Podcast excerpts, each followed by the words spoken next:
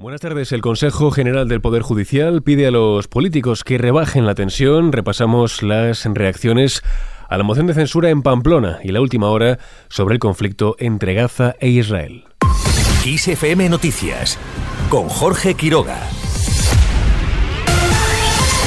El presidente del Consejo General del Poder Judicial pide a los políticos que rebajen la tensión. Vicente Aguilarte ha exigido a las fuerzas políticas que no contribuyan a minar la confianza de los ciudadanos en la justicia. Hoy somos testigos de frecuentes e injustos intentos de deslegitimación del Poder Judicial, protagonizados en ocasiones por representantes de los poderes públicos a quienes la efímera tribuna de que disponen les facilita la diatriba.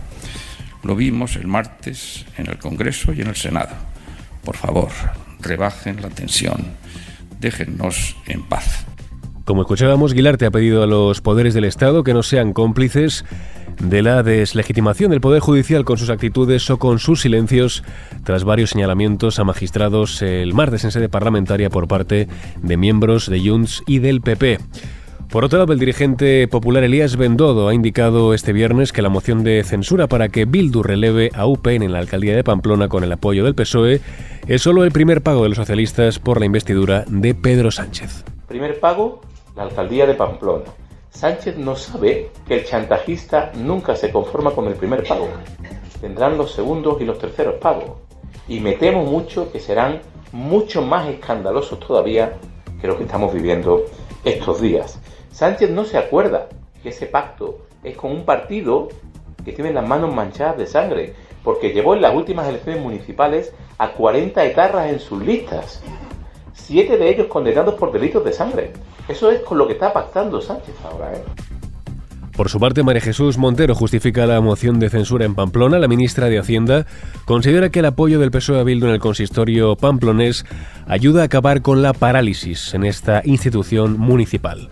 Montero, que ha aclarado que el acuerdo con Bildu se ciñe al ámbito local, ha subrayado que los motivos para apoyar esta moción de censura se basan en la defensa del interés general.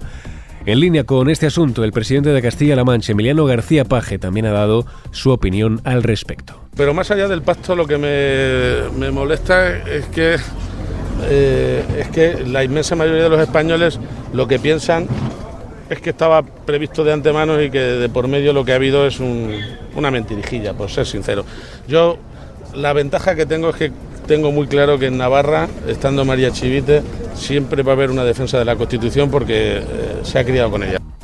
El dirigente socialista también ha asegurado que bailar al son y a los caprichos de Carles Puigdemont no puede traer nada bueno a nadie. Reconoce que le duele como ciudadano ver la cantidad de cosas que le toca hacer al gobierno no porque le guste, sino porque no le queda más remedio.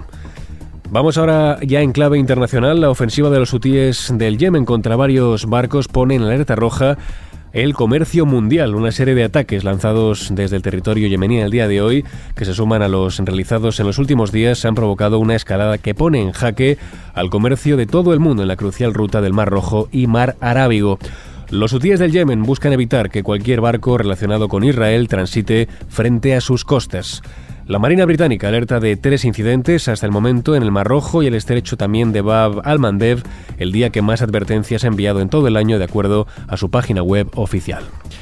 Y al margen de esta noticia, la actriz catalana Daniela Acosta ha muerto a los 42 años. La intérprete, conocida por series como A salir de clase o Mis adorables vecinos, ha fallecido por causas aún desconocidas. El actor Miguel Ángel Muñoz, con quien coincidió en varios rodajes, ha sido quien ha anunciado en redes sociales su fallecimiento. Y terminamos este repaso informativo con la previsión del tiempo para mañana.